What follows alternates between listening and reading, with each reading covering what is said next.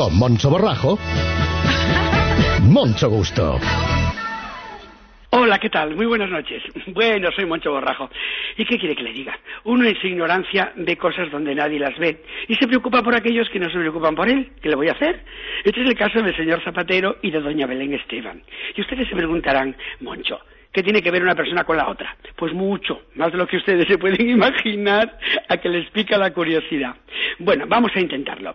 Miren, eh, son dos personajes mediáticos del país, uno en la política y la otra, doña Belén, en el mundo televisivo. Los dos están en boca de la gente, por distintas causas, evidentemente, pero no muy lejanas entre sí, y que son el bien nacional uno y el otro el económico y el mental. Los dos, desde mi humilde punto de vista, padecen una enfermedad que últimamente parece aumentar en España, que es la cerebritis dudosae, que consiste Ustedes dirán, bueno, Moncho, ¿qué es eso? ¿Te lo acabas de inventar? No, ¿qué va? Eh, consiste en que el enfermo no sabe separar la realidad de lo inventado, la realidad de lo fingido o de lo soñado. Uno el, señor presidente, no asumiendo la crisis que soportamos, y la otra, no asumiendo la realidad social de su persona. El primero el señor Zapatero, nos insulta diariamente al tratarnos como tontos, tarados o descerebrados, pensando que no tenemos memoria ni capacidad de raciocinio. Y la segunda, doña Belén, mi Belén, al creerse que todos somos contertulios de ella y que por lo tanto estamos obligados a comulgar con ruedas de molino y decir que llueve cuando en la realidad es que lo que hacen es mear sobre nosotros.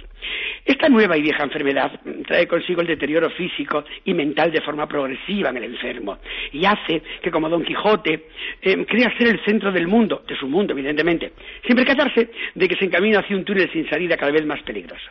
El primero, el señor Zapatero, lo pongo primero porque, porque es nuestro presidente, caramba, pensando que porque le saludan los demás presidentes de todo el mundo, él es alguien, mira qué detalle, sin darse cuenta que en el mundo no mandan los presidentes, sino otros, mm, esos que manejan todos los hilos del cotarro mundial y que no soy yo quien para desvelar sus identidades, Dios me libre, tan celosamente guardadas durante siglos.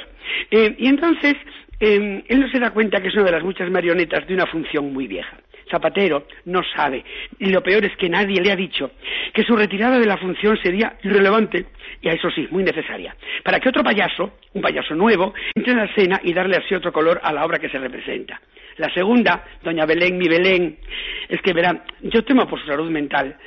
Eh, cuando se dé cuenta, si se da algún día, de ser la marioneta de una cadena de televisión a la que no le importa nada de nada lo que le pueda ocurrir a ella, salvo si influye en la audiencia. De verdad, se lo digo de corazón. Eh, no hay nadie cercano a ambos personajes que les avise o les alerte del peligro que corren de terminar defenestrados, tanto en el ámbito político como en el personal y familiar. Miren, eso en mi tierra, yo que soy gallego, se le llama caridad. Una caridad que nos beneficiaría a todos los españoles y evidentemente a ellos dos, a los personajes anteriormente nombrados. Nadie piensa en las hijas de ambos, ¿de verdad? ¿Qué cosas escucharán en el patio del colegio?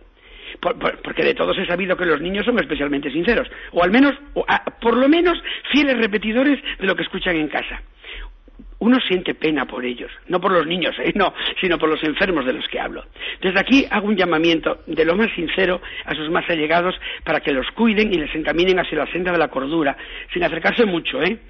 Porque eh, esta es una enfermedad que es contagiosa, como la estupidez. Mire, me duele mucho empezar así mi colaboración con Mara, porque es amiga mía, porque es un defecto como otro cualquiera, porque eh, ella y yo somos de los que la amistad la tenemos como algo natural, em, y, me da pena empezar así una aventura radiofónica, pero puedo afirmar que tengo mucho, muchísimo gusto eh, en hacerlo, pero sobre todo, por amor de Dios, tengan caridad. Con Moncho Borrajo, Moncho Gusto. Es lo que hay.